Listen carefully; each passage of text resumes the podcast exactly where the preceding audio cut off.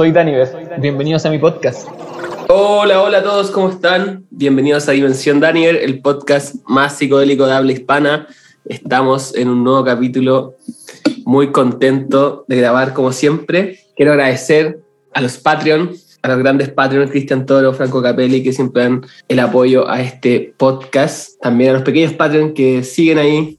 Ojalá se unan más. Pueden unirse a Patreon en mi perfil de Instagram, arroba dimensión.daniel. Eh, van a encontrar el link de Patreon, van a encontrar también una biblioteca de Dimensión Daniel que está siempre disponible, donde encontrarán un montón de libros de temas relacionados de psicología transpersonal, humanista, psicodelia, esoterismo incluso, hay de todo. Está súper, súper buena para que le pasen a ver. Eh, y también pueden encontrar un link para hacer aportes voluntarios y dejarme caer una monedita, paso la gorra. Eh, si les gusta el podcast, si quieren apoyar para que siga creciendo, para que tengamos más, más calidad, más contenido, más animación y yo pueda dedicarle más tiempo a esto, se los agradezco mucho. Eh, hace poco tuve cumpleaños, estoy muy contento, tengo 30, lo hace muy bien, eh, estuvo muy, muy entretenido. Agradezco a todos los saludos por ahí que me llegaron. Gracias a todos. Cambio de folio. Me llegó ese comentario muchas veces. nunca he escuchado eso y ahora lo escuché mucho, mucho, mucho. eh, ¿Y qué más les cuento? Ah, también abrí un newsletter. ¿Qué es un newsletter? Se preguntarán. Es un concepto moderno. Ah, no sé, no, no sé dónde lo saqué, pero encontré bueno. Que son como noticias que voy a subir todos los días con contenido interesante, pero más directo, en un grupo de WhatsApp. Supongo que los newsletters son como suscripciones a correo electrónico que te llegan noticias, pero eh, no tengo tiempo para hacer eso, pero sí para tener un grupo de WhatsApp en donde yo nomás puedo hablar y mandar contenido interesante y se unió a esta gente, así que también lo voy a poner en el perfil de Instagram para que se puedan unir si quieren recibir contenido relacionado con el podcast y no tanto, es bien disperso, pero son cosas que me gustan a mí y que también se habla en el podcast por eso mismo. Así que muchas gracias a todos los que se unieron. Se unieron como 150 personas, creo que van. Ya no pensé que iba a ser tanto el interés. Eh, así que gracias a esas personas que se unieron. No voy a fallar con ese contenido interesante. Y a lo que nos trae hoy día aquí. Eh, hoy día nos acompaña una invitada. Vamos por esa cuota de género. Creo que ya estoy casi. Eh, hoy día nos acompaña Fernanda Sepúlveda, terapeuta ocupacional miembro de la Fundación Micorrisa encargada de comunicación. ¿Cómo estáis, Fernanda? Feña. Hola, Dani, bien, ¿y tú? Un poquito nerviosa, pero muy agradecida de, la invitación. Ay, qué bueno, tranqui. Como sabes, este podcast no puede ser más relajado, eh, está todo permitido. Y nos vamos por un túnel ahí conversando todo lo que venga. Yo también feliz de tenerte aquí. Eh, ya te había conocido antes, previamente en mi cumpleaños, así que eh, muy bacán de también tenerte acá y poder conversar un poco más, porque en mi cumpleaños no conversamos mucho, nos dedicamos más a guayar. Eso, bueno el cumpleaños. eh, sí, estuvo bueno, estuvo bueno hasta las 5 de la hasta La caña. Ah, hasta la caña. hasta, la, bueno. hasta la caña, sí. Yo seguía el otro día guayando, así todavía. mm.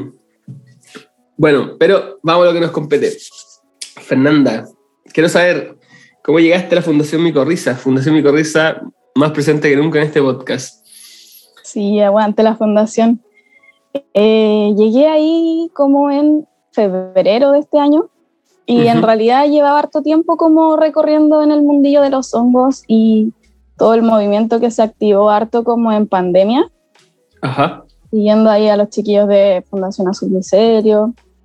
Y por ahí creo que el estudio de Fundación Micorrizas, eh, después de contestar la encuesta, como que dije, ya, quiero, quiero moverme aquí, quiero saber qué está pasando y, les hablé a los chiquillos, eh, cómo, cómo, me uno, en qué puedo apoyar, así hinché harto ahí por, por redes, por correo, así por todos los medios, eh, hasta que me hablaron y bueno, ahí comenzó todo. Y llegué como junto con la Clau también, más o menos en el ah. mismo periodo. Y no nos soltamos más. Buena. Qué motivada. Oye, sí. y, y, ¿pero cómo llegaste, Longos? ¿Tú, qué, ¿Qué fue lo que captó tu interés? Como para llegar a, al punto de unirte a una fundación. Sí. Eh, pucha, yo creo que los hongos en verdad siempre me llamaron la atención. Desde muy chiquitita, como. Bueno, mi mamá es agrónoma, mi viejo es forestal, entonces por ahí también vivimos harto en, en Chiloé, en Alhué, un pueblito que queda aquí en la metropolitana igual. Y, y siempre me llamaron la atención los hongos eh, en general. Y,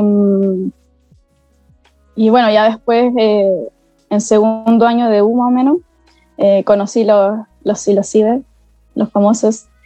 Y, y no, fue pucha, una experiencia de verdad que me cambió la forma de ver el mundo, en verdad.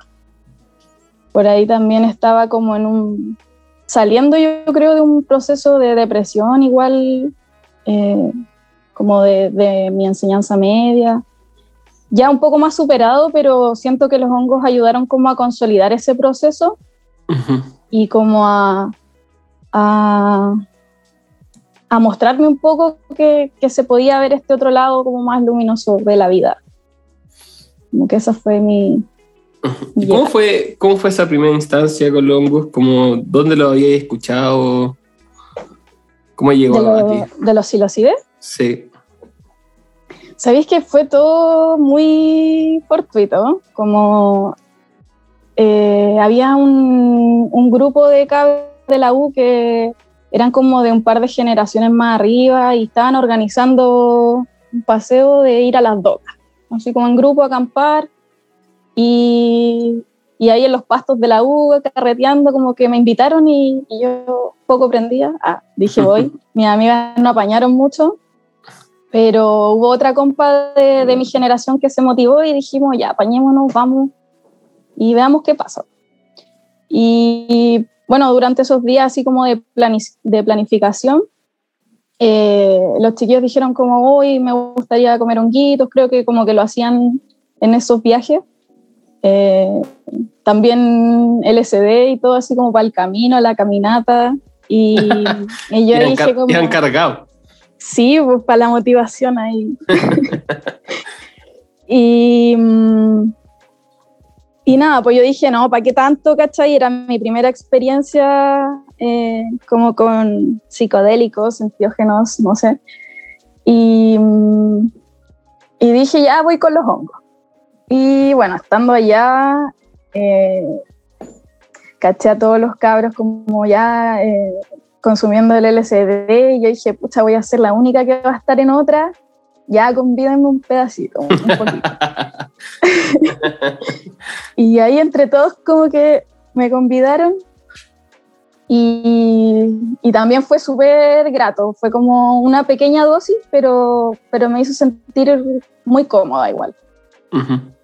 Y ya al otro día...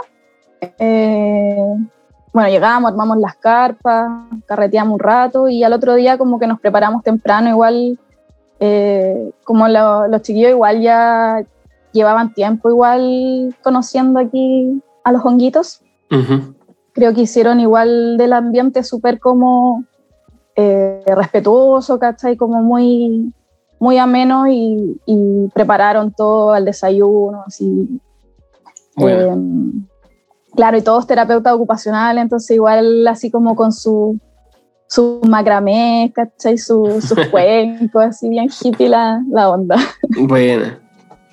Hicieron un, un, buen set y setting. Sí, total. Sí. Buena, buena, buena. Oye, ¿y tú habías leído antes al respecto? Como, ¿Habías escuchado solo psicodélicos o solo de boca en boca? Sí, tenía ciertas nociones de, de los psicodélicos. Eh, más que nada del LSD, cachaba un poquito uh -huh. más.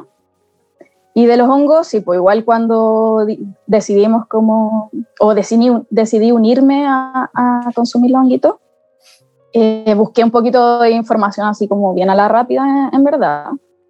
Y, y ahí, eso sería nomás. No, no fue muy exhaustiva ahí la búsqueda de, de información.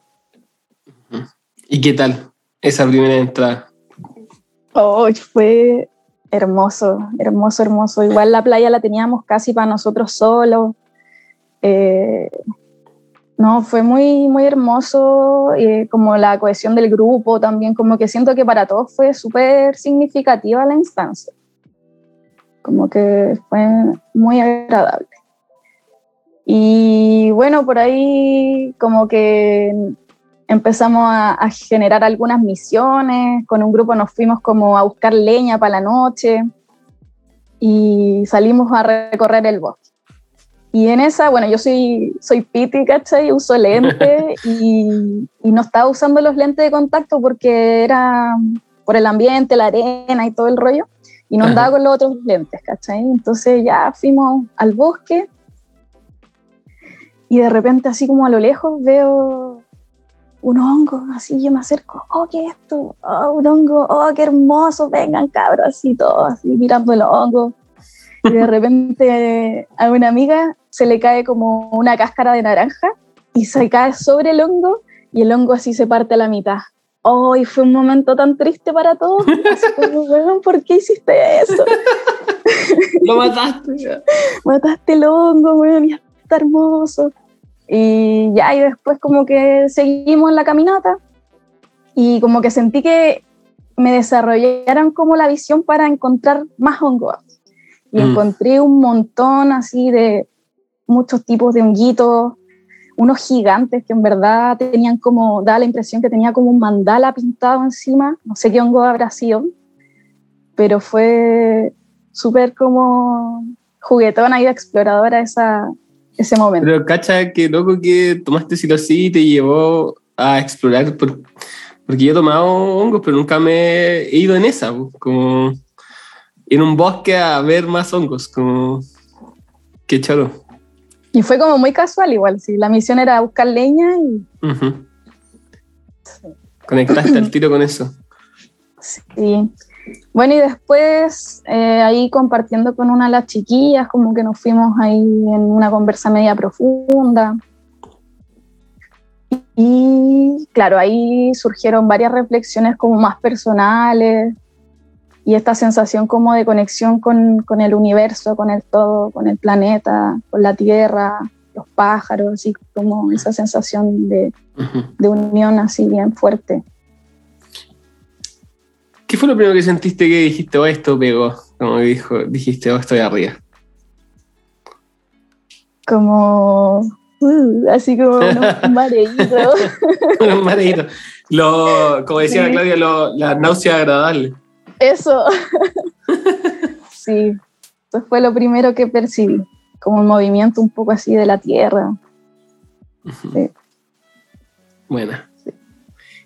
Y le llamo. Y los bostezos, los bostezos mm. también. Sí, la respiración es profunda. Sí, mm. sí, eso. A mí, a mí pasa que como que todo empieza a respirar así, como que. Sí como los árboles, cualquier cosa que estáis viendo, como que todo tiene una respiración, un ritmo. Es loco igual eso, eso de la respiración, como que igual me lo he cuestionado a veces con algunos amigos, así como, ¿qué te lleva a en esos estados querer como oxigenarte así tan seguido o, a entrar quizá en ese flujo, no sé, como que... Eso yo lo veo desde la bioenergética, como de la teoría de Wilhelm Reich de la bioenergética y la visión de la psicología corporal, que se viene un capítulo de eso, se viene la Vale, que trabaja con eso, así que vamos a profundizar en eso. Eh, y pareciera que los psicodélicos como que generan mayor actividad bioenergética que la, la bioenergética es, es la, la, energía que fluye en nuestro cuerpo, que Wilhelm Reich llama orgón eso, ese fue el nombre que le dio en Occidente, pero en Oriente ya conocían esa energía que le llaman chi, eh, prana, Como la energía que fluye en tu cuerpo. La energía eh, vital. Energía vital, claro. Y pareciera que los psicólogos como que hacen que entre o que se libere o de alguna forma como que actives tu cuerpo, se sensibilice y el oxígeno en la respiración eh, está muy conectado a esta energía, entonces es como que te demandara, el cuerpo empieza a demandarte más oxígeno porque quiere conectar con, con, con mayor fuerza con su cuerpo, con las sensaciones. Em, por eso yo creo que era el Groff, Stanislav Groff, Mm. que fue el, el que inventó la respiración holotrópica. Él trabajaba mucho con el LSD. Eh, Bueno, ahí está mostrando un, un libro, para los que no están viendo el video, El camino del psiconauta de Stanislav Grof. Eh, por eso inventa la respiración holotrópica y, y la hiperventilación como método de alcanzar un estado alterado de conciencia, porque está muy conectado al parecer.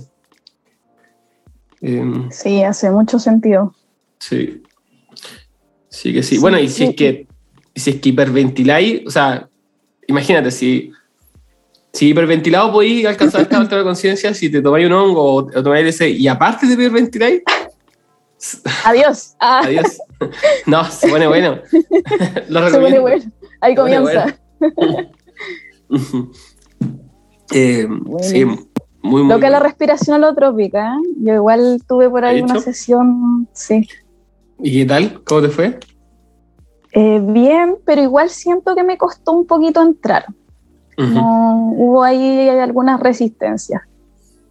Igual hice una, como un curso de, eh, de de mm, emerger y emergencias psicoespirituales. Y estuvo bien interesante, sí, me gustó harto. ¿Y qué tal? ¿Eso lo hiciste después de tu primera experiencia de hongo? Sí, esto lo hice hace no tanto, ahora en pandemia parece que fue, más o menos. Ujú. Mm. ¿Y esta primera experiencia con hongo hace cuántos años fue? Para hacerme una idea. Eh, 2016, 17, por ahí, Bueno. Sí, más o menos. Bueno, bueno. Sí, 2017, creo. ¿Y ahí te entraste de lleno como que dijiste quiero más? Eh, ¿Sabéis que no recuerdo cuándo fue la, la segunda vez que, que volví a comer honguito? No, no me acuerdo. Pero sí tengo varias ingestas ahí importantes y bien bonitas que, que se han dado después, después de eso. Eh, creo que ahí empecé como más a... Es que como que siento eh, que me empezó a llegar mucha información, como, como que se activaron harto ahí las sincronías, las sincronicidades y, y que me llevaron ahora así donde estoy. Sí. Y, y nada, pues ahí aprendiendo harto, leyendo harto también como queriendo saber más también qué es lo que genera, lo que causa como a nivel biológico. Y también como que lo que más me marcó yo creo es haber vivenciado en mí misma ese proceso como de sanación o de consolidación de- del proceso eh, de sanación. Y, y claro, pues desde, desde mi profesión como que siempre me llamó la atención la salud mental salud mental y el área comunitaria. Y por ahí como que vi el nexo y dije, chuta, aquí igual hay algo importante. ¿Qué pasa si fusionamos las dos cosas? Claro. Eh, sí. sí. Después hice la tesis en, sobre espiritualidad y la terapia ocupacional. Como que me fui en esa. ¿Cachai? Sí. ¿Y cómo lo conectaste? Fue más que nada una revisión de cómo eh, se abordaba esa área desde la terapia ocupacional, porque hay un modelo eh, de terapia que explicita eh, la espiritualidad como, como el núcleo o el centro del ser. Y, y bueno, la idea fue partir como revisando el modelo, pero al final nos dimos cuenta que durante toda la profesión siempre estuvo presente ese componente o esa dimensión del ser y que, que de alguna manera en distintos modelos era llamado de, diferentes maneras, incluso hay como una, una pauta que, de preguntas que se les hacía en, algún momento a, a los usuarios de, de preguntas como en relación a su espiritualidad. Así que fue una, una sorpresa igual. ¿Y qué, qué creéis que aporte la espiritualidad en la terapia, terapia ocupacional? Eh, bueno, yo creo que la terapia ocupacional eh, lo principal que tiene es que trabaja con el cotidiano de las personas. O sea, en el fondo trabajamos con las ocupaciones y con todo lo que es significativo para la persona independiente de, porque se suele pensar que es para personas con alguna discapacidad, pero es como muy amplio en verdad. Y mm, desde ahí creo que no podemos dejar de mirar a la persona como un ser integral y que se compone de distintas áreas y una de ellas es la espiritualidad. Y para quizás llevar un mejor proceso y también creo que para llevar como una vida con sentido también es importante como eh, esta coherencia también de, de la totalidad de, de lo que compone a la persona. Como que no podemos dejar de mirarla si queremos que, que haya un proceso como consolidado o significativo también. y en un proceso de, de, como terapeuta ocupacional, un proceso con, de trabajar con, con, una comunidad, con una persona, ¿hay pensado cómo podría entrar el hongo a, a, ser partícipe de esto? Sí, a mí me gustaba harto como el área de adicciones y uh -huh. bueno, por ahí el hongo también se ha utilizado bastante. También lo he visto en el tema de las microdosis, como en el tema de los hábitos, las rutinas, los rituales, como la importancia que tienen y también la puerta un poco que abre a mirar estos, estos componentes o estos espacios en la persona en el día a día, porque al final queremos vivir como, o yo al menos creo que ese es como... Eh, un ideal de bienestar quizá, como el poder sentirte satisfecho en tu cotidiano, ¿cachai? Como, como que si no eres feliz en el día a día, bueno, igual la felicidad quizás es un concepto más... No sabría claro. cómo definirla en realidad. Claro, pero muy efímero, pero el bienestar o, o, lo que tú hiciste, sentirse satisfecho, o sea, como...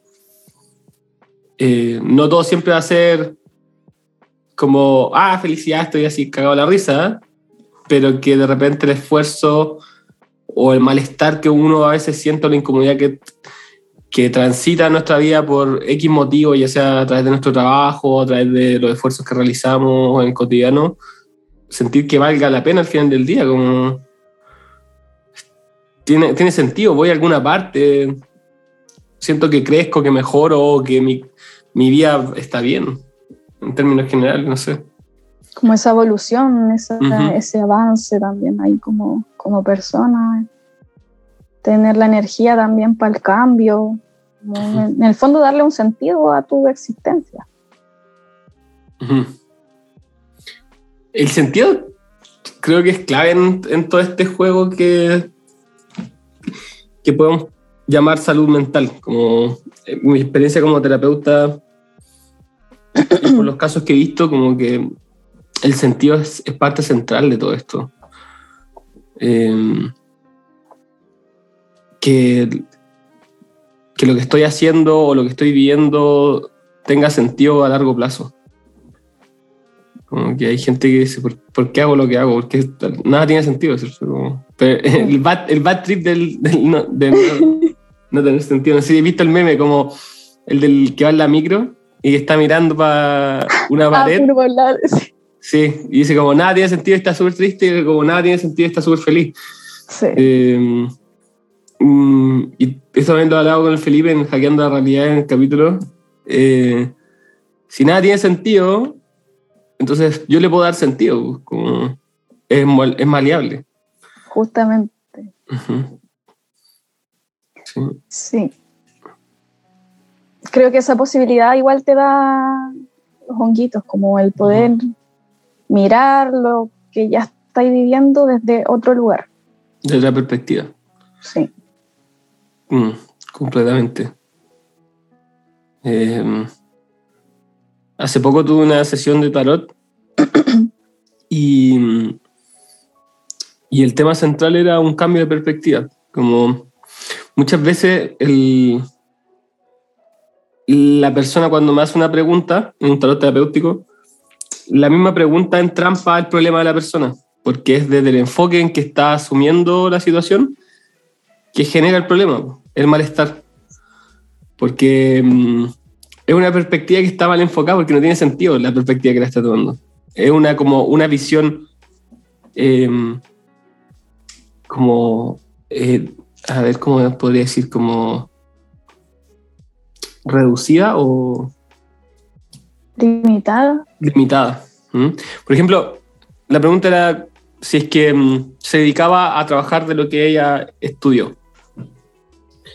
Eh, y tenía muchas dudas sobre eso. Como que había terminado la carrera y me imagino que a lo mejor mucha gente que está acá escuchando está en la misma. Por eso también quiero contarlo. Eh, terminó de estudiar y tiene muchas dudas de dedicarse a lo que está haciendo, o sea, lo que estudió y, y, si es, y si es el camino. Como esa es la pregunta, es como, ¿este es mi camino? Entonces, esa, esa pregunta es súper errónea porque no existe el camino. Es como que es como si la vida tuviera un sentido, así como este es el sentido de mi vida. Como ¿no? el destino. El destino, claro. Entonces es una, una creencia súper errónea y que obviamente es limitante y es y es súper absurda porque... Y eh, frustrante igual. es frustrante. No hay otro camino. No. Sí, es como, No oh, estudié esto y tengo que dedicarme toda mi vida a esto. Es como, no, ¿cachai? Entonces, eh, trabajamos la pregunta y cuento corto. No, yo no trabajo así en la sesión, pero eh, cuento corto se, se abre la perspectiva de que, de que no existe ese camino, pero sí puedo darle sentido a, a estudiar de otra manera. Eh, entonces, ¿cómo le doy sentido a, o cómo le doy sentido a trabajar de lo que estudié?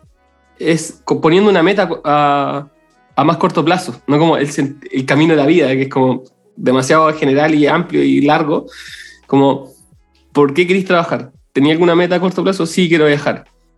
Entonces. ¿cuánto, cuánto, cuánto, cuánto tenéis que trabajar para irte de viaje al viaje que querías hacer? No, no sé, un año, dos años, un año y medio. Mm, ¿Cachai? Entonces define un año y medio. Ya, entonces, ¿vale la pena? ¿Tiene sentido trabajar un año y medio de lo que estudiaste para irte a viajar? Obvio que sí, po. Tiene mucho más sentido. No es mi camino, ¿cachai? Pero sí puedo trabajar un año y medio de esto y, y como eh, vivir el desagrado que puede ser trabajar, porque no siempre es agradable, ¿cachai? Eh, Sí. pero tiene sentido para cumplir la, la meta. Y, y bueno, y todo lo que pasa en el camino, porque vaya a ganar experiencia, vaya a aprender, qué sé yo. Eh, y con, otro, con ese cambio de perspectiva también es, es- cambia la visión de por qué estudié. O sea, como, como pensar, oh, qué paja, saqué una carrera y tengo que dedicarme toda la vida a esto. ¿Cachai? Como, Sí. Ah, oye, gracias por, gracias a mí mismo por haber hecho el esfuerzo de tener un título, porque ahora, gracias a este título, puedo optar a este tipo de trabajos que a lo mejor en un año puedo ahorrar lo suficiente para irme de viaje. Entonces, cambia por, por completo la, la perspectiva. Y siento que mm, el hongo también juega mucho con eso, como ampliar las perspectivas y las, y las visiones que uno tiene de- del mundo, de sí mismo, de su familia, de su entorno y redefinir como eso, como el sen- Resignificar. resignificar el sentido que Sí. tienen cada, cada una de esas cosas. Yo creo que igual es como, o sea, hay que hacerse esos cuestionamientos igual en algún momento de la vida. Es importante poder hacerlo y hace poco me pasó igual. Bueno, en realidad en pandemia igual como que me desmotivé harto de la terapia ocupacional en sí. Quizás no debería decirlo. Ah, no, pero pero sí, como que le perdí un poquito el sentido. Cuando lo estudié me gustó caleta, eh, lo pasé muy bien estudiando. La carrera es súper como, eh, como dinámica, así hay, hay harto, harto actividad grupal. eh, tuvimos clases de carpintería, de macramé, ¿cachai? Un montón de cosas así bien interesantes, pero cuando llegó la, la pandemia y estallido, yo estaba justo ahí como en mi práctica profesional y tuve todo online, todo online, Ujú. así atender a las personas, ver a la gente, todo online. Y en general mi- mi- mis prácticas fueron con, con adolescentes eh, y no llegaban, ¿cachai? No llegaban a las sesiones, como que fue bien, bien complejo. Y, y por ahí le perdí un poquito el sentido.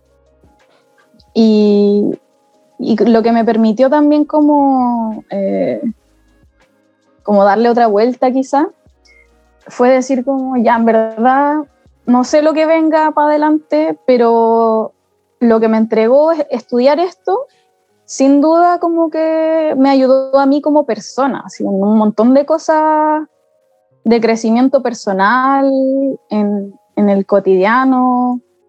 Eh, yo antes era súper desordenada, por ejemplo. Creo que los hongos y, y, la terapia ocupacional influyeron harto en, en poder cambiar esos aspectos y también como darle la importancia de cómo es afuera, es, es tú adentro, como que mm, es un reflejo también de cómo está ahí. Y es como un ciclo, pues. entonces si afuera está todo desordenado, sucio, te vayas a sentir mal o incómodo, al menos a mí eso me pasaba. Eh, y además te da después lata ordenar y así como un, ciclo. Un ciclo tóxico. Sí, un ciclo tóxico. Soy mi misma tóxica. y, y, nada, pues después eh, un poco frustrar, no encontrar pega, como que eh, para todo te piden al menos un año o dos de experiencia y en ninguno te aceptan como sin experiencia y cómo hago mi experiencia si no me dejan, ¿cachai? Como que me, me quedé ahí un poco pegada en eso hasta que eh, me salió una pega del área que yo jamás pensé y que más me cargaba, digamos, en la U. Y, y ya al principio fue como ya, me lo tomo como experiencia, aprendizaje, todo me va a aportar y si no es experiencia al fin, ¿cachai? Para dedicarme como al área que más me gusta. Y todo se dio así, mucho movimiento continuo y rápido después de eso.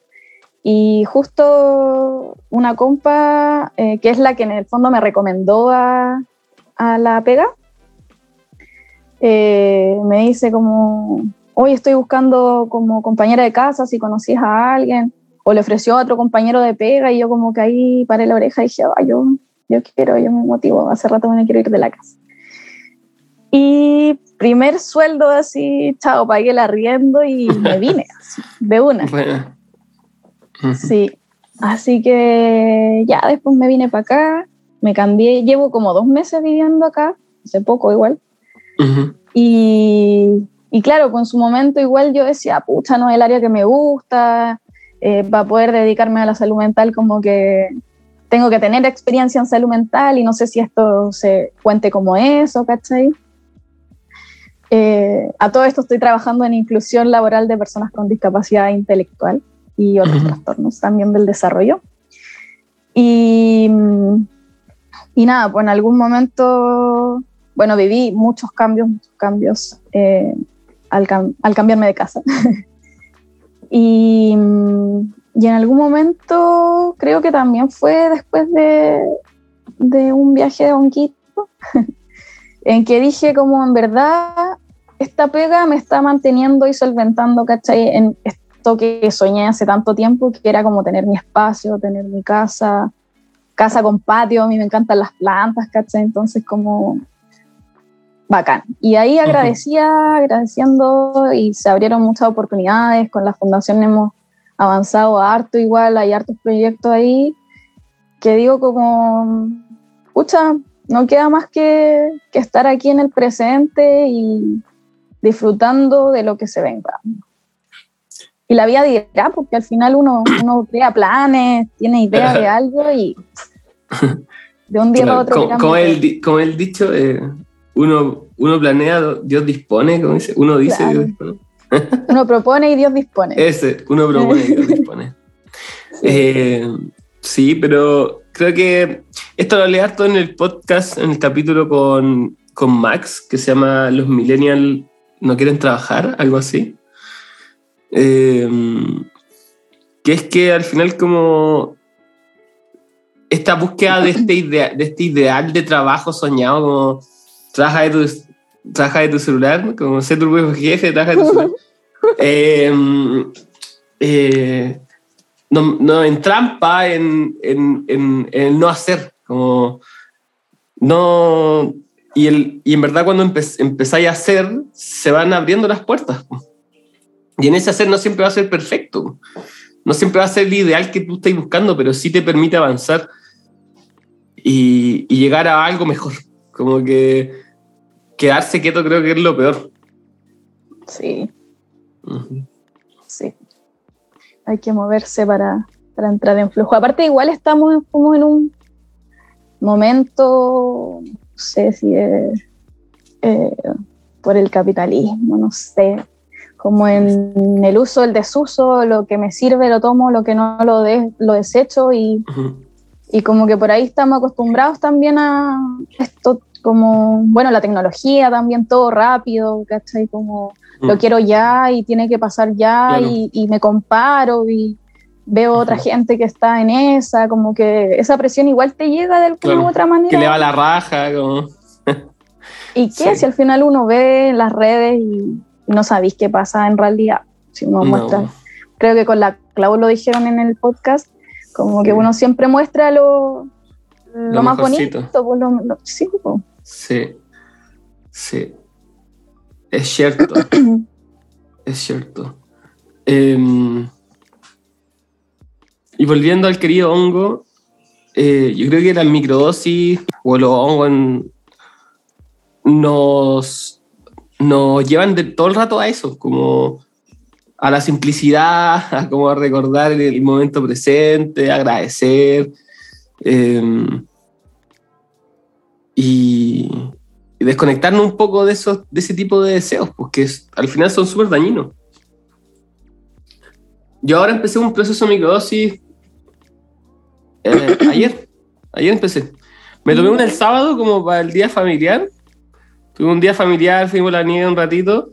Ay, qué bonito. y sí, y me sentí tan bien y dije, no, sabéis que estoy probando. Si tengo esta herramienta y yo sé que funciona, estoy pasando un momento súper difícil, ¿por qué no ayudarme? ¿cachai? ¿Por qué no apañarme con una microdosis? ¿Mm? Eh, y, y mandé, pues, em- empecé el, el ayer y ayer tuve un día espectacular, un día que no tenía hace años, ¿cachai? Encima justo salió el solcito, como que ha sido muy bacán mi día también, fue un buen día y, y agradecísimo de tener esta posibilidad de, de con un poquito de hongo, así 0,1 estoy tomando, hoy día tomé 0,08, tomé menos porque el 0,1 me- estaba muy fuerte el hongo, lo bajé y así un poquito desde una amiga y pensar que esa amiga me cambia el día, me cambia estar con, mejor con mi pareja, de mejor ánimo con mis hijos, trabajar mejor, pensar mejor, tener mejores ideas. Eh, es maravilloso, o sea, qué, qué mejor. Sí. Sí. Salud por eso. Salud. Pausa del salud. Oye, ¿en qué, en qué están en, en la micorriza? ¿En qué, bueno, tú estás en el área de, encargada de comunicación. Sí. Sí, bueno, ahí tenemos como tres proyectos que están ahí más latentes. Voy a, a dar la noticia acá, la premisa. Vamos a Ay, hacer una salida de reconocimientos de honguito acá en Santiago, en la ciudad. Sí. ¿Cuándo? así ¿Cuándo? Inviten, quiero ir. Se viene esta semana, lanzamos ahí la infografía y la, el, el formulario de inscripción. Así que para que estén atentos. Bueno, Eso está bien activo, va a estar bien interesante, lúdico. Eh, yo quedé fascinada con los hongos que encontramos. O sea, yo estaba hace mucho rato deseando poder ir al sur eh, para ver honguitos, ¿cachai? Como los hongos más, más diversos, porque acá los típicos que encuentro como en, en la ciudad o en el pasto, así como cuando he ido a la pega, cosas así, son como los mismos en general. Estos eh, no sé, eh, bien típicos. Y cuando fuimos allá al cerro, encontramos así unos nidos, unas estrellas de tierra, así, formas completamente locas que yo no pensé que podían haber acá en Santiago. ¿cachai? Así que bacán, bacán. Va a estar Y bueno. hay que ir pronto porque pasaron las lluvias, ¿no? Sí, sí, Y no sé si habrá más lluvias. no sé, ¿sabes? No he visto. Mm. Pero ya, ¿cuándo? ¿Cuándo? Mándenmelo al Instagram, lo voy a compartir. Aquí a fines de julio, principios de agosto se viene. Ya, voy a tratar de ir. Eso, sí. Bueno, y en la fundación igual han llegado varios terapeutas ocupacionales. Me ha llamado la atención igual eso, como, como que se está abriendo también por ahí el interés.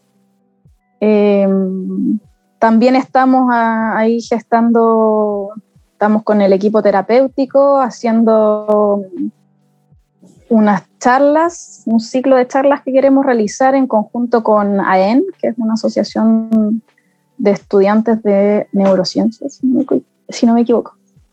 Eh, bacanes los cabros, súper motivados también. eh, así que eso también se viene, estamos tirando hartas cositas como para agosto. Así que vamos a tener Bueno, hartas bueno. novedades. Y bueno, la investigación que siempre ha estado ahí eh, trabajando en, en ello. Eh, dentro de una de las charlas queremos exponer algunos de los resultados. Eh, también los chiquillos están trabajando ahí en, en las gráficas, de cómo presentarlo al, al público. Eh, eso, si no se me pasa nada. Bueno, el otro estamos haciendo también un, un manual de microdosis de honguito. Buena, Mm, En eso. Eran cuatro proyectos. buena, buena, buena. Sí. Qué bacán. Ha llegado Uy. harta gente nueva y muy motivada. Así que Qué bacán. Bueno, sí, Bacán. también parte de entrevistarla a ustedes, que la gente conozca el proyecto y a lo mejor llegue más gente que, que pueda aportar y que esté interesada. Así estamos que, súper abiertas ahí a, a conocer gente y recibir toda la energía y motivación en torno a los honguitos. jale. La funga. ¿Viste el documental Cómo cambiar tu mente? Sí, lo vi. Me queda el último capítulo, si no. Oh, está buenísimo, está buenísimo. A mí lo que más me sorprendió fue el, el capítulo del MDMA. Ya, en ese quedé como a media. Oh, pero ¿cachaste lo de los policías? No, no, no. ¿No? Oh, te, te voy a spoilear. Spoilea. Dale, dale. Eh, que me pasa que, o sea, el, el del LSD y el psilocibina, como que bacán, pero son cosas que de alguna forma ya tenía como súper presente, como no era nada nuevo. Sí. Pero el del MDA me sorprendió mucho porque cuenta cómo ha avanzado la investigación con el MDMA en Estados Unidos, que yo no sabía que era avanzado tanto, de hecho es la, es la investigación más avanzada. Eh, ya tienen muchos centros que facilitan MDMA en todo Estados Unidos. Y un, un tipo que no me acuerdo el nombre en este momento, que hizo toda una estrategia para llegar a ser terapeuta psicodélico, porque él se dio cuenta que el MDMA era la puerta de entrada en Estados Unidos. Eh, y lo está logrando, o sea, su plan va, eh, va espectacular. Y su gran como éxito fue empezar a usar el MDMA en tratamientos de eh, estrés, estrés postraumático, ¿sí? Sí. Eh, con eh, militares y policías en Estados Unidos. Entonces, yo qué loco porque ahí lo dice, es como, es como estar sanando al enemigo, ¿cachai? Con, con, con la sustancia, o sea, ellos son los que persiguen al fin y al cabo las drogas. Ellos son el, el soldado de la guerra contra las drogas, ¿cachai?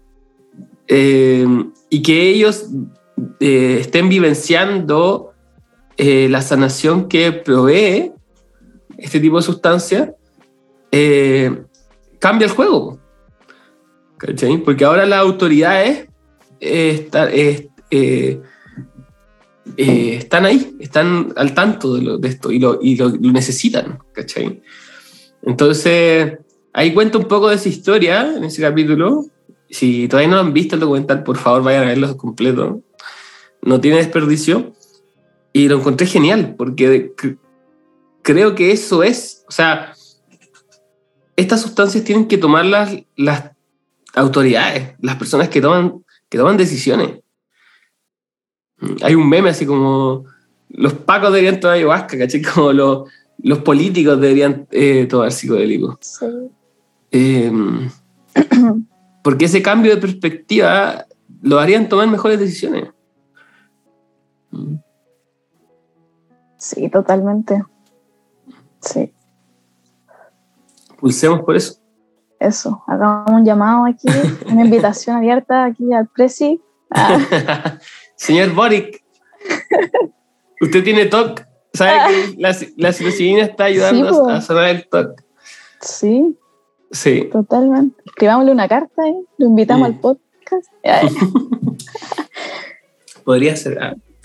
Eh, pero sí, completamente. En el, en el capítulo de la psilocibina aparece un caso de TOC gra- grave que se, se sanó con una con una dosis eh, con una dosis alta. Si yo busqué el estudio de, mm, de ese capítulo y es una dosis alta, como de- estamos hablando de 3 gramos aprox, lo que tomó, depende del peso eran 0,5 miligramos por kilo. Lo que serían, si uno pesa 90 kilos, serían como 3 gramos de hongo. Y con eso, una pura experiencia, él sanó el TOC. Es lo lleva años. interesante igual, como de que no es necesario eh, un consumo recurrente, como, o sea, el beneficio de una pura experiencia ya te cambia totalmente. La- puede cambiar la vida. Sí. Sí. El- es uno de los grandes temas también que sale en el, en el, en el documental es que cómo se va a gestionar esto, porque la farmacéutica no es negocio para ellos. Mm. Y yo soy un extracto que uno de los, uno de los locos movidos de todo esto en Estados Unidos dice, yo no, no voy a descansar hasta que esto sea legal y sea accesible eh, para todas las personas y no solo para el hippie que puede cultivar sus hongos, ¿cachai? Eh, sino para cualquier, cualquier persona, un- una persona de ya de tercera edad, ¿cachai? Cualquier persona que necesita ser accesible y barato, ¿cachai? Bajo costo. Porque, mm, ¿qué tanto costo tiene? Sí. ¿Cachai? Más ¿Cómo, que tener una... cómo valorizarlo igual? así? Sí. Eh, pero en sí, en, en- en un costo, el hongo cultivado en un costo en verdad como eh, práctico, es súper barato. O sea, por ejemplo, ya es barato la- ya hacer una, comprar una mano ya es barata. O sea, 3 gramos te sale cuánto? 20 lucas. Y con 20 lucas puedes sanar tu TOC. ¿Cachai? Sí. Eh, entonces, es muy barato de por sí. Y podría ser más barato si lo producieran así a gran escala. Sí, ahí igual yo entro en conflicto un poco con esa producción como a escala y, y más el laboratorio, como, como Claro. que me cuestiono ahí hartas cosas. Pero podría, podría ser una solución. Más que al laboratorio sería como dispensarios grandes. Claro. No sé, a lo mejor una fábrica gigante de cultivo de hongo, pero un dispensario grande y que si es legal, porque ahora es caro también porque es ilegal. Pero eh, un dispensario podría, no sé, vender a 3 lucas el gramo. Sí. Igual hay que tener ojo ahí con...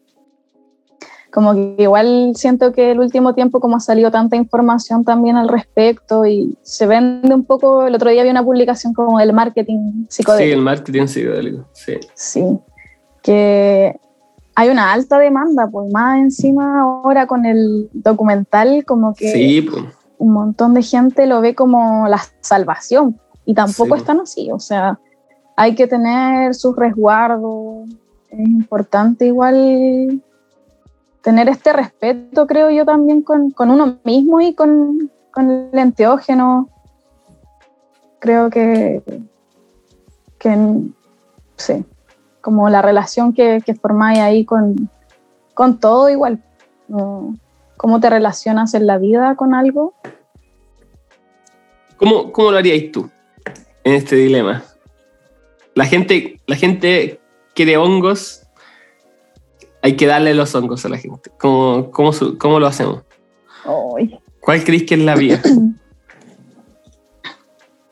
Eh, creo que sí me agradaría más esa opción de dispensario, como de que hayan fundaciones o organizaciones que eh, estén como autorizadas y, y puedan a- hacer y gestionar y, y con el como con todo el seguimiento también al respecto, ¿cachai? Como que hayan personas que eh, puedan, terapeutas que puedan estar ahí a cargo viendo quizás como eh, los efectos, aprovechar también de, de estudiar eh, todo esto que, que le va causando a las personas.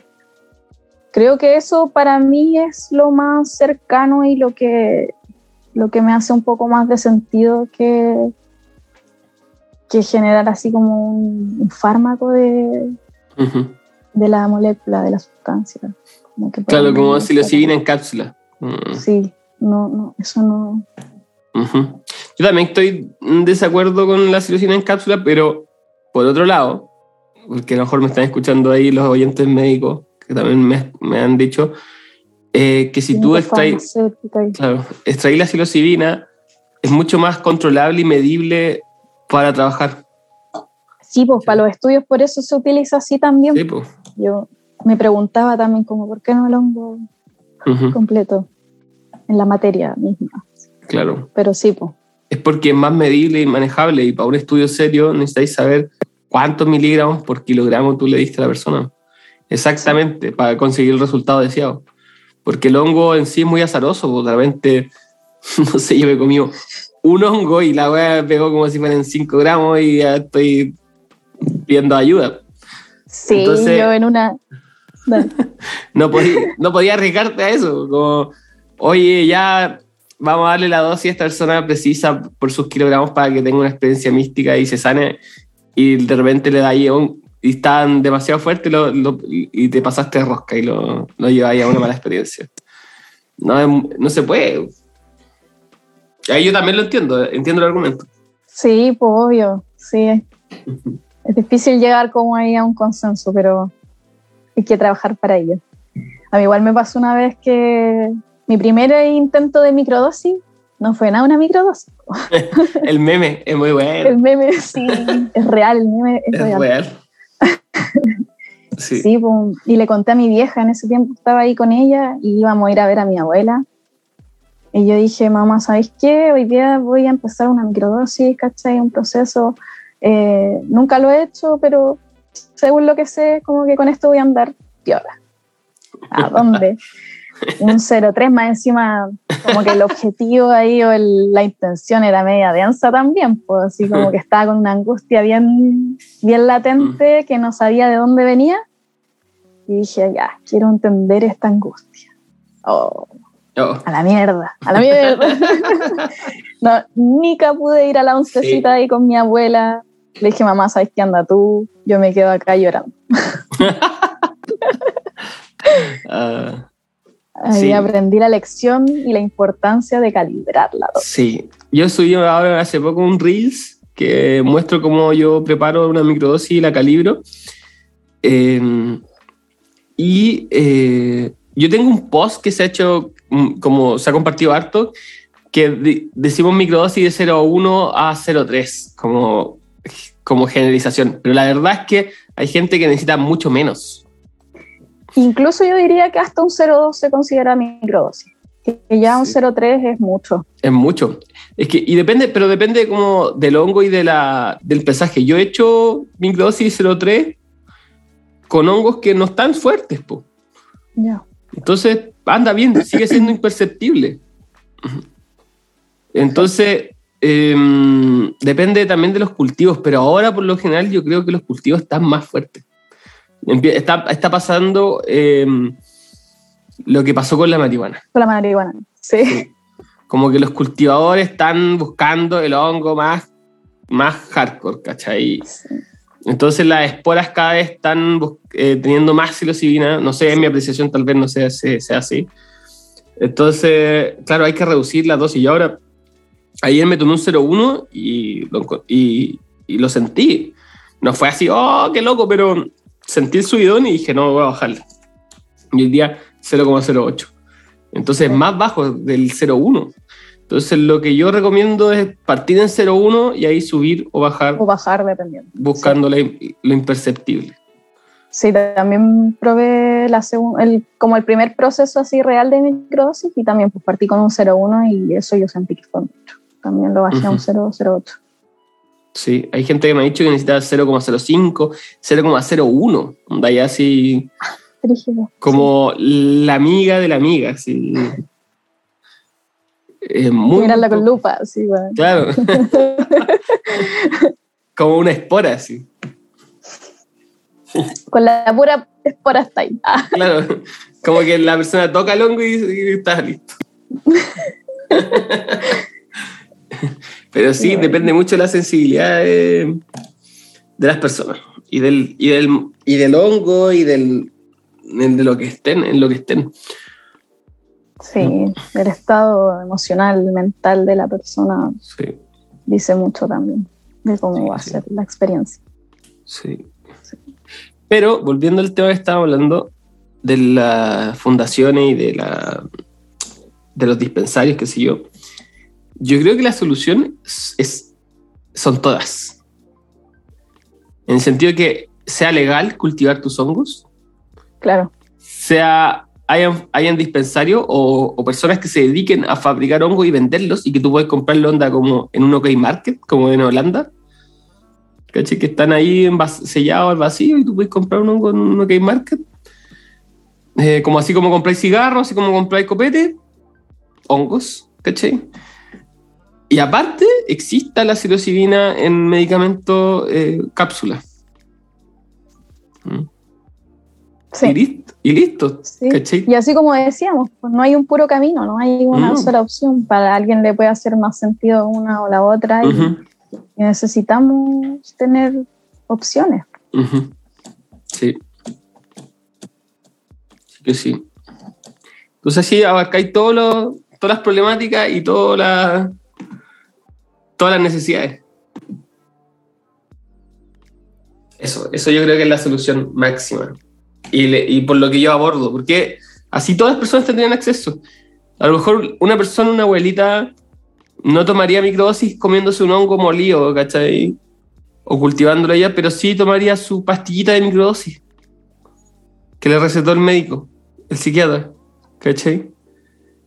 Y la compra en la farmacia y que sea barata, Sí, como un paracetamol sí. Oye, genético. quiero hacer una pequeña intervención ahí a- al lenguaje. Ah, que, pucha, nosotros, bueno, no sé si nosotros en realidad me, estaría metiendo en el mismo saco, pero eh, decirle abuelito a los adultos, a las personas mayores, Ah, no sé, sí. La abuelita. Ah. sí, son personas mayores nomás, Personas mayores. Bueno, y construyendo desde el lenguaje. Parte de Pero- de sí, es verdad. Ah, no, pero bueno, es que hay personas mayores, pero está la abuelita. Esa abuelita que tú sabes que tienes abuelita.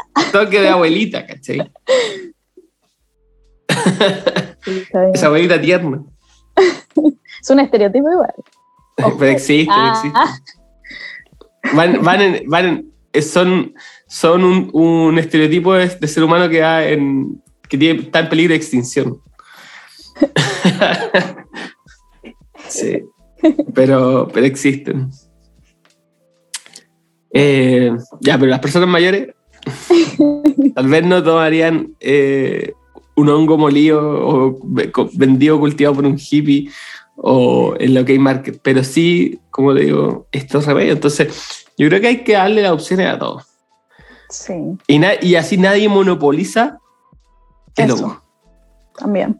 ¿Cachai? Y este beneficio que es para todos. pu. Sí. Oye, cacha que ahí hablando de abuelitas, eh, mi abuela igual desde siempre súper católica, ahí como que ha sido un tema también yo estar metida aquí en este mundo, po. Satánico, As- Sí, po. o sea, un culto pagano. Sí, yo creo que ya está cura de espanto igual con tanta cosa, entre los piercing, el pelo de colores y los psicodélicos, ya como que si no le dio algo ya, está todo bien.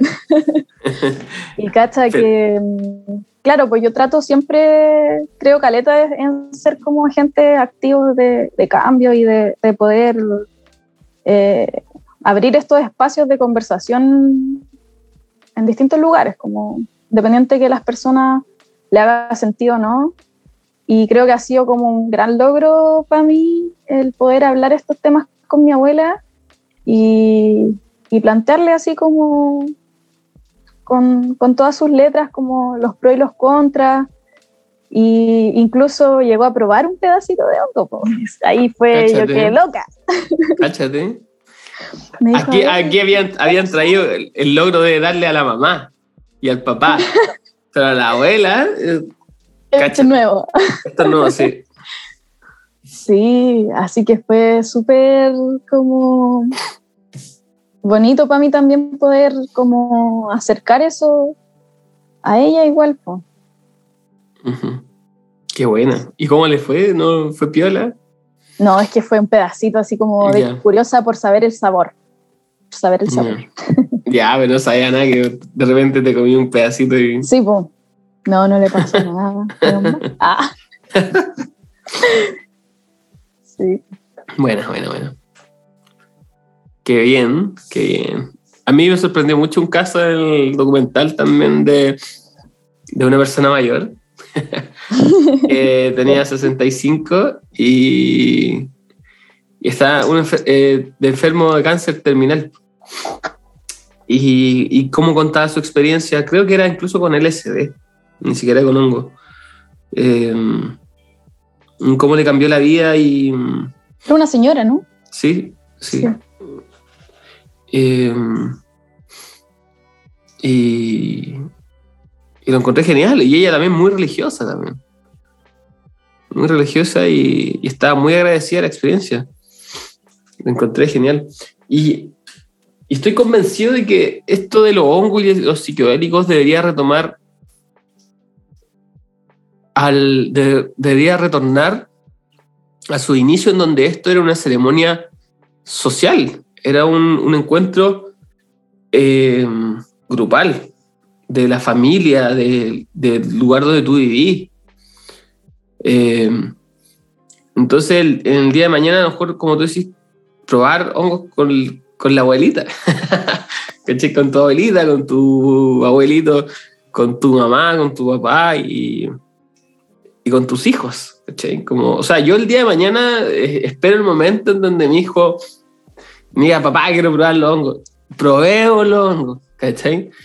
Entonces, después el día de mañana a mañana, en el futuro, si yo tengo nietos, ojalá así Dios quiera, eh, podría probar hongos con mi nieto y mi hijo y todo en una ceremonia familiar. Y que esto retorne a eso, a ese inicio, donde esto era parte de, de la cultura, estaba incluido en nuestra cultura, eh, con el respeto que merece y de la forma que, que, que sea adecuada. Uh -huh. Amorosa también. Sí. Creo que ahí nos invita harto, nos hace una invitación como súper grande los hongos en el tema comunitario, como, como uh -huh. desde solo observarlos cómo se mueven en, en, en su habitar interrelacionados, vinculados con otros seres, plantas, eh, como que creo que es muy clara y que las nuevas formas de, de sobrevivencia o de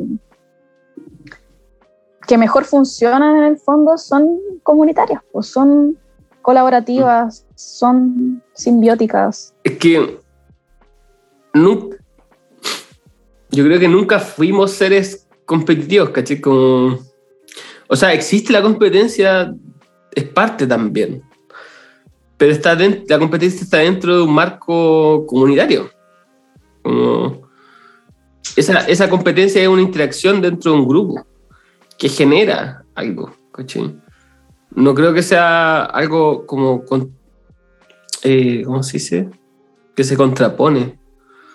Por ejemplo, en la cultura humana la competencia más grande son las Olimpiadas, pero sin todo el esfuerzo comunitario que necesita los equipos de trabajo detrás de cada competidor, toda la gente congregada a verlo, la, la, plata que se mueve por todos los países, los países poniéndose de acuerdo, eso no pasa.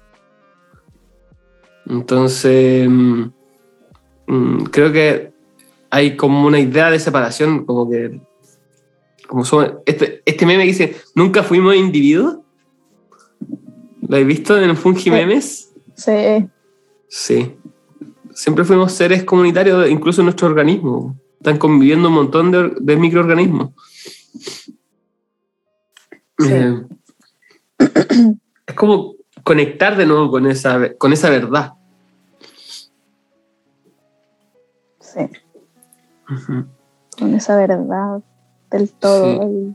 Sí. sí. De la vida. De la vida. y de la vida y la muerte. Yo creo que eso igual Mm. es súper una invitación como también que nos hacen los hongos a, a reflexionar, a mirar como los ciclos. eh, creo que también ha sido como importante hace, bueno, hace un año más o menos, creo que ya se cumplió, que murió mi tata Ajá. por COVID y todo el rollo. Y, y creo que sin, sin esta sabiduría que, que me han dado los honguitos, creo que no lo podría haber vivido de otra, o sea, así como lo, lo, lo hice ahora. Como que, como que siento que todo es parte de lo mismo y, y si bien lo material quizás ya no está, eh, la energía perdura y está y te acompaña. Ujú. Bueno, yo también tuve una pérdida hace poco y mm, se murió mi papá hace como, no sé, ya pasaron tres semanas. Sí. Y, mm, y también, o sea, sin duda, eh, mi forma de entender el mundo ha sido afectada por este tipo de, de experiencia. Y es, la- es mi primera muerte como tan cercana. Y, y creo que lo he, que lo he, lo he llevado bien por, por eso mismo, por esa comprensión eh, de los procesos que es parte de Noah. Es, as- así es. Eh, obviamente no es que no me, no me dé pena, pero, pero hay una aceptación como de la vida que, cada vez es más patente en mí, porque es algo que me- se me mostró y que lo trato de practicar también, eh, que me da una calma, una calma... eh, ¿cómo, cómo decirlo? Como trascendental. que perdura, que va más allá de todo lo que suceda. Sí, sin duda. Ahí también como que volvemos un poco a ese potencial que tienen, Sí, eh, por ejemplo, para el cáncer, como de sí, personas que están con tanto miedo quizás, sabiendo que van a morir, enfrentando la muerte, como que también me ha llamado harto la atención esa, Sí, como esa idea. Eh, y de cómo los hongos también les entregan esta, este sentido de trascendencia, esta tranquilidad de que como que todo va a estar bien y así es como tiene que ser y esa paz al final, sí. comprendiendo la ciclicidad de la vida. Sí. Y así como, hay, como las personas que, que están viendo ese proceso, también puede ser útil para las personas que acompañan a estas Totalmente. personas, a sus familiares, porque también pues, después la persona fallece y, y la gente queda ahí con esos dolores. Y también puede ser un, un- una- un buen acompañamiento. Y es muy distinto a, a los medicamentos que te- manejamos actualmente en psiquiatría que, que te adormecen, que, que para que no llore, para que no sentáis la pena, para- como que te, que te inhiben. Es muy distinto, el hongo no es como para evadirse, Todo al contrario, ¿cachai? Es como para sentir y entregarse a eso y poder vivenciarlo y, y en, esa, en esa integración como tomar otra perspectiva. ampliar el- el- las opciones. Pero no es, no es como los medicamentos actuales que es para desconectarse o para inhibir ese malestar. Entonces, es una visión, una forma completamente distinta de, de entenderlo. Yo estoy leyendo el libro de cómo cambiar tu mente. El, el libro de cómo cambiar tu mente, aparte del documental, justo lo empecé a leer. Bueno, Eh, no lo había podido leer antes, me lo prestaron. Me lo prestó el Nicolás. Saludo al Nicolás, grande, si escucha este capítulo. Eh, y hay una frase que me gusta mucho que dice que no hay ninguna. Una parte del libro dice: No hay ninguna investigación en el mundo que haya generado tanto miedo o tanta incomodidad eh, como los psicodélicos. No hay ninguna investigación que se haya pausado y se haya detenido como la de los psicodélicos, ni siquiera la bomba, de la bomba nuclear. ¿Cachai? Y es por el gran potencial que tienen estas sustancias de cambiarnos, de modificar todo lo que conocemos como sociedad.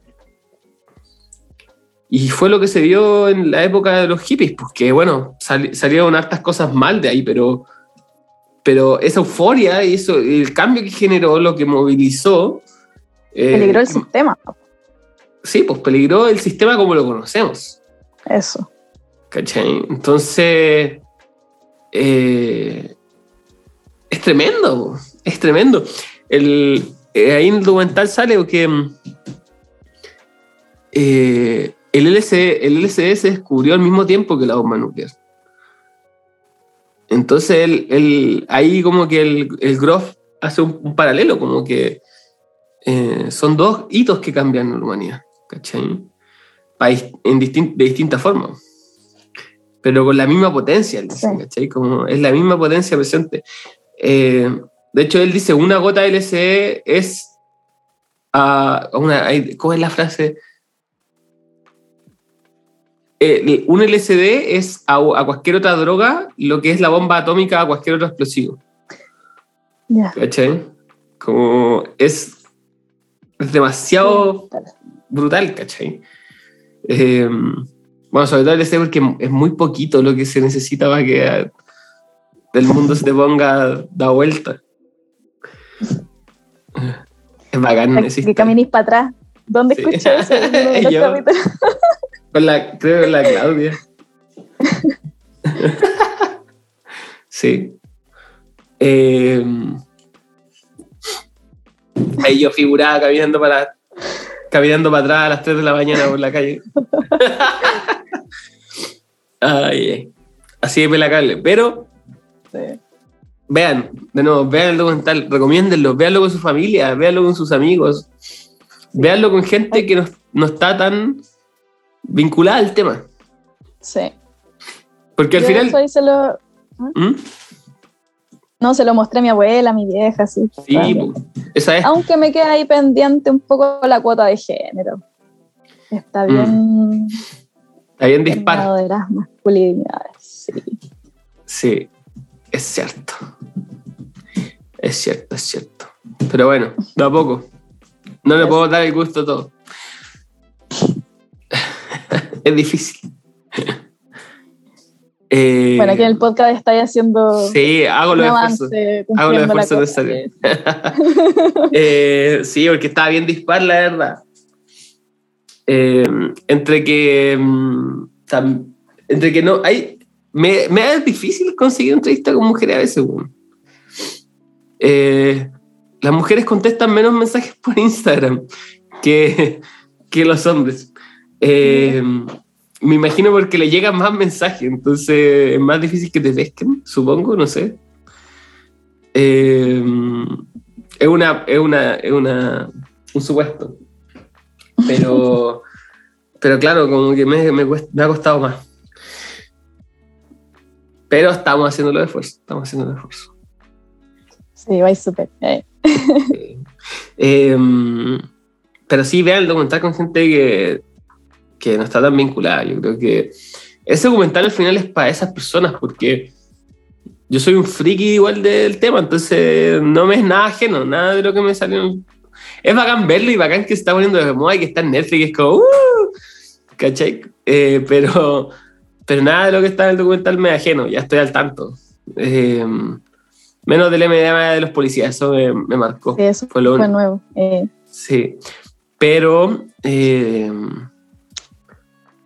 pero ahí es para esa gente. Mm. Hay que llegar a, a esas personas a donde todavía no se llega. A lo evangélico, a los testigos de Jehová, a, a- a- a esas personas.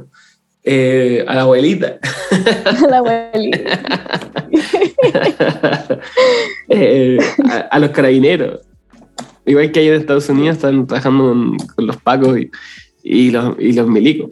Entonces yo creo que ahí hay un, hay un trabajo que hacer. Eh, Y mostrarles que puede ser una solución a, a, de repente problemáticas que ellos tienen. Eh, y a lo mejor no ahora, no una solución para las, que lo hagan ahora, pero que sí lo apoyen o que sí estén al tanto para que, el- para que esto pueda avanzar. Mm. Porque el día de mañana, como si siguen las investigaciones así y son tan eh, prometedoras, no cayendo en el marketing psicodélico de decir, no, esta es la panacea, pero hay, hay evidencia prometedora. Y, se necesitan hacer más estudios para, que, para saber realmente eh, si están así. Eh, y no son casos aislados, pero yo conociendo el hongo y conociendo todo este mundo, ni cagando son casos aislados, como que, ¿cachai? O sea, tiene el potencial. Y entonces que se hagan más investigaciones, que se dé a conocer y el día de mañana tener, como decía, todas las opciones. Sería, sería muy, muy bacán. Sí. Sí, esto de prohibir también como que no, Mm, no hace sentido, po, o sea, como en, en el derecho a la libre exploración de la conciencia, que creo que como alguien te va a estar limitando también eso, es tan tuyo. como- mm. Y de ahí lo que decían en el documental también, ¿cómo, cómo vaya a prohibir una planta? ¿Cómo el ser humano se No, siente en no, derecho de prohibir la naturaleza, cachai? Como, Sí. no ¿Quién se puede. crees? ¿Qué te crees? ¿Cachai? Oye, como no, no se puede. Eh, sí que sí. Sí que sí. ¿Cómo te gustaría mm, llevar este tema en el futuro? Como tu, tu yo del futuro, ¿cómo lo ves? En Pucha, a relación a mí este tema. me, me, me pasa que mm, me gustaría en algún momento dedicarme como a compatibilizar la terapia ocupacional y, y los fungis. Como que estoy, siento, caminando hacia. También con el debido cuidado de- y entendiendo también desde dónde vienen como ese deseo o esas ganas de compartir también este mundo. Y igual estoy tomando una formación por ahí para poder trabajar con, con psicodélico. Eh, como que para mí ese es un poco más mi, mi norte, mi idea, mi activismo también. Ujú. Um, y, y la posibilidad también que entrega como en el ámbito creativo. Creo que también un gran factor que me ayudó como a, a superar esta depresión fue el arte.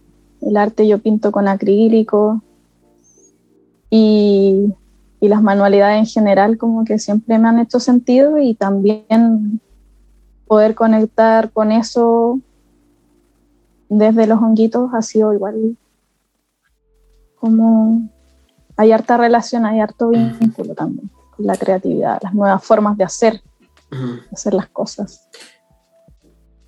¿Es cuático eso que los psicólogos afecten como en el arte de las personas? Eh, o las ganas de hacer arte. Como que surge una necesidad de expresión de muy grande. Eh, no tengo pruebas, pero no tengo dudas. Eh, que el contacto con los psicodélicos genera en las personas unas ganas de expresarse, eh, ya sea verbalmente o artísticamente, y sobre todo artísticamente porque a veces las palabras no dan. Y el arte nos, nos, nos permite un poco como expresar esto que surge a partir de esta experiencia. Creo que ahí lo, lo, el rol que juegan un poco los psicodélicos o los enteógenos es como conectar con tu propio cuerpo.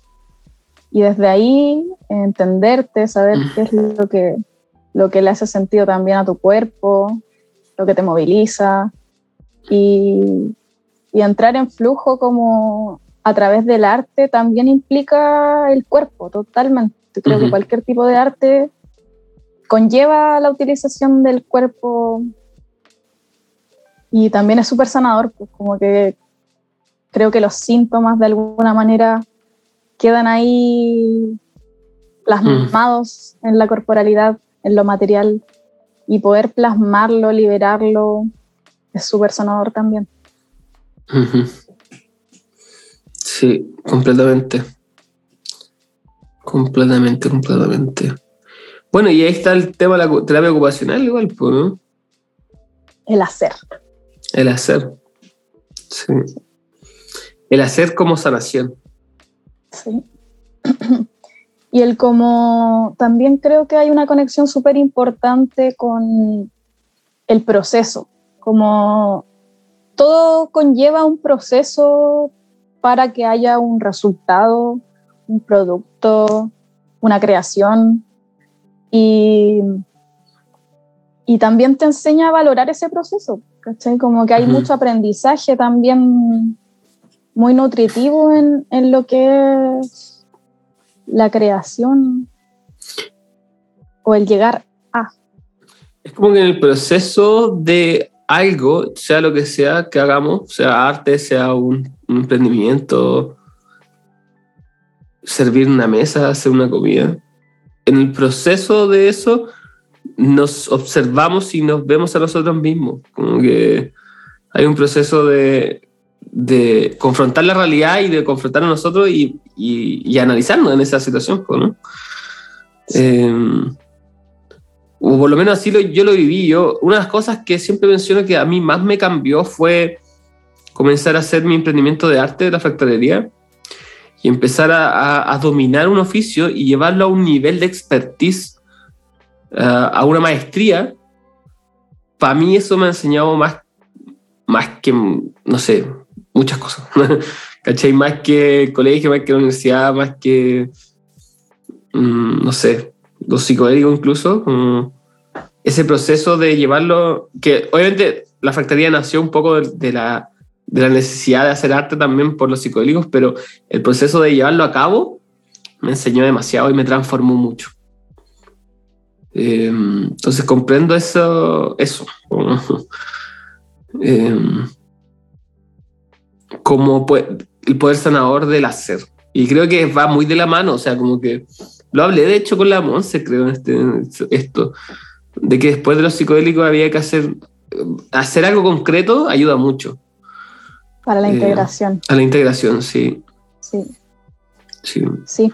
Creo que igual el, hacer algo, el proceso de llegar a, eh, es un proceso como bien introspectivo, sea lo que sea que hagáis, si estáis cocinando, de repente mm. a mí me han llegado una información así brutal lavando platos, así como, de verdad, onda todo lo que tú hagas creo que de alguna manera te conecta contigo mismo y a estar haciendo como eh, esa introspección al final, como de análisis o de conversación como eh, propia con uno mismo, una misma.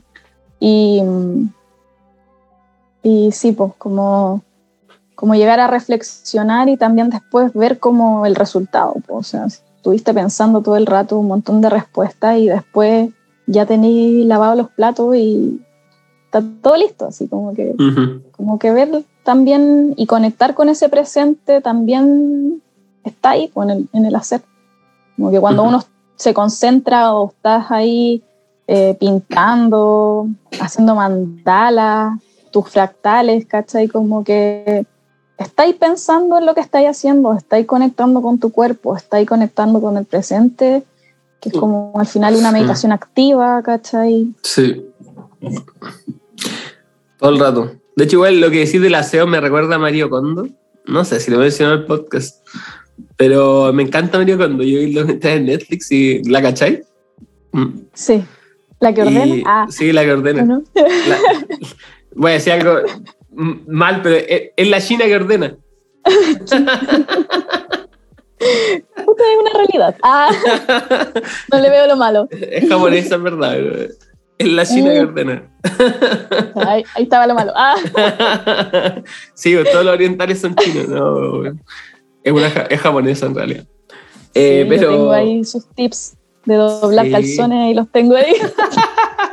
Sí, no, a mí, a mí me cambió la vida, sobre todo ahora que eh, convivo en pareja y con hijos, weón. Mario Kondo me salvó la vida.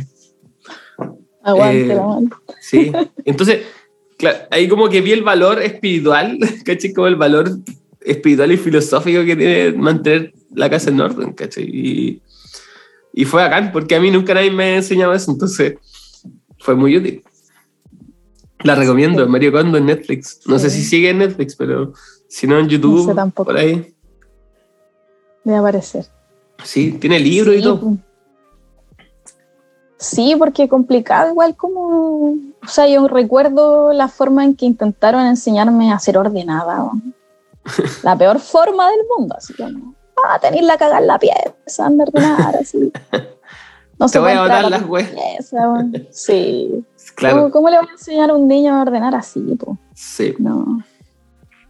Sí, Mario Kondo me, me enseñó mucho.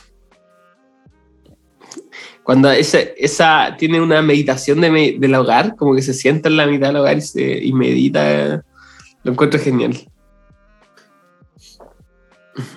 Darle un sentido espiritual a tu hogar, ¿cachai? Como- Y lo Habitar. tiene todo el rato, si lo estáis habitando, si estáis viviendo ahí, estáis dormidos ahí, como dale un poco de cariñito. y, a, Sí, y a mí se me nota y yo desde que empiezo en eso se me nota mucho, cuando estoy muy mal, se- la oficina se me empieza a desordenar así, y estoy mal, mal, mal hasta que lo ordeno así. Y de repente llega un nivel que ya no pueden entrar a la oficina así, es como, estoy, estoy en la caga. Estoy en la caca. sí. Eh, sí. Sí. Bueno, un buen indicador también de, de cómo estamos en el adentro. Sí, todo el rato. Eh, hay que reivindicar el, el orden. Sí. Sí. Yo, yo también era muy desordenado, entonces ahora lo entiendo, lo valoro mucho. De repente hay gente que nació ordenada porque toda su familia era ordenada y siempre le inculcaron eso y lo tiene muy, muy, ¿cómo se llama? Eh, Interiorizado. interiorizado. Pero claro, yo que era desordenado lo valoro mucho. Valoro mucho ahora la comprensión eh, de la importancia del orden. Sí que sí. Eh, oye, para ir, pa ir terminando. Eh, recomendación. ¿Alguna recomendación que queráis hacer a los oyentes de este podcast? He estado pensando harto ahí en la, en la recomendación. Creo que varias ya la- las han dicho en, Sí, en otros hay, capítulos. sí. Hay harto material ahí. Misterios psicodélicos de los femeninos. Me encantó ese también. Sí, los ha mencionado. Eh, creo que la Monse, no estoy segura en verdad, pero, pero Mm, siempre. no, creo que no lo he escuchado. Misterios psicodélicos de los femeninos. Sí. Eh, bueno, recién compré El Camino del Psiconauta, que creo que salió hace muy poquito la, la versión en español. Así Ah. que está como ahí fresquito. Buena. Y El camino del psiconauta. sí, de Stan Groff. Sí. ¿Y sabéis qué pensé en recomendar? Un grupo de música.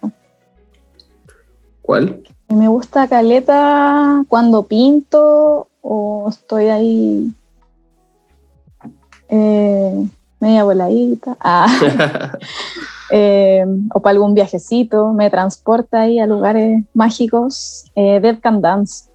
Dead, ¿cómo se Sí. escribe? Dead, Dead, Dead. Can. Ah, como la muerte puede bailar. Sí. Sí, Buena, sí, tiene música increíble. buena. ¿Cómo de qué estilo? Uy, hay de todo, hay unas mezclas ahí, como media celta, algunas canciones. Es como Eh, electrónica, mm, Yo diría que no, ¿no? no. Es instrumental. medio, sí, instrumental, sí. O sea, es que tiene como varios estilos igual, pero me transporta a lugares, como que eso es lo que más me llama la atención. Siempre que escucho y estoy así como ojos cerrados y es como una canción me lleva, no sé, a un castillo antiguo, así, otra, no sé, al bosque con elfos, así. sí, bolas Le, le va a poner, le va a poner oído al Dead Can Dance. Bacán. Buenísimo. Buenísimo, buenísimo. Oye, muchas gracias a todos por escuchar este podcast y llegar hasta acá. Eh, agradecido de todos los que escuchan este podcast, este humilde podcast. Agradecido si comparten las publicaciones, si comparten el contenido, si comparten el podcast. Darle seguir en, YouTube o en Spotify, donde sea que escuchen el podcast, denle seguir, denle like y todas esas cosas que ayudan. Eh, Síganme en. Instagram, sí, suscríbanse a Patreon. no, mándenme su aporte, por favor. Eh, si no, síganme en Instagram, arroba dimensión.daniel. Ahí van a encontrar mi Linktree con, con el Patreon, con el aporte, con la biblioteca, con el newsletter.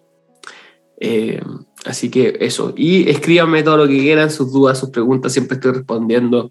No me doy ningún color todavía, porque si me hago más famoso tal vez no me, no me dé, pero por ahora no me doy ningún color, respondo todo. Eh, eso, si quieren seguir a nuestra invitada, Fernanda, por favor, tus redes sociales, Ah, la gato, fundación. gato negro con tres R's. Ah, es el personal. Y Fundación Mico Risas. Buenísimo. Ahí, Ahí tú, tú, tú estás atendiendo el Instagram, ¿no? ahí yo atiendo.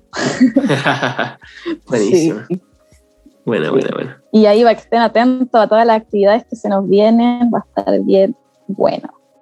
Bueno, Eso. Voy a compartir en la idea de la, la actividad. de la salida de reconocimiento de honguitos también es cómo hacerla bien familiar, así que también si quieren llevar a sus peques, ahí bienvenidos sean. Bacán, qué entretenido. Vamos a ver si, si me puedo organizar para ir. Ya, pues bacán, ahí te esperamos. Buenísimo. Muchas gracias a todos de nuevo. Chao, chao. Muchas gracias.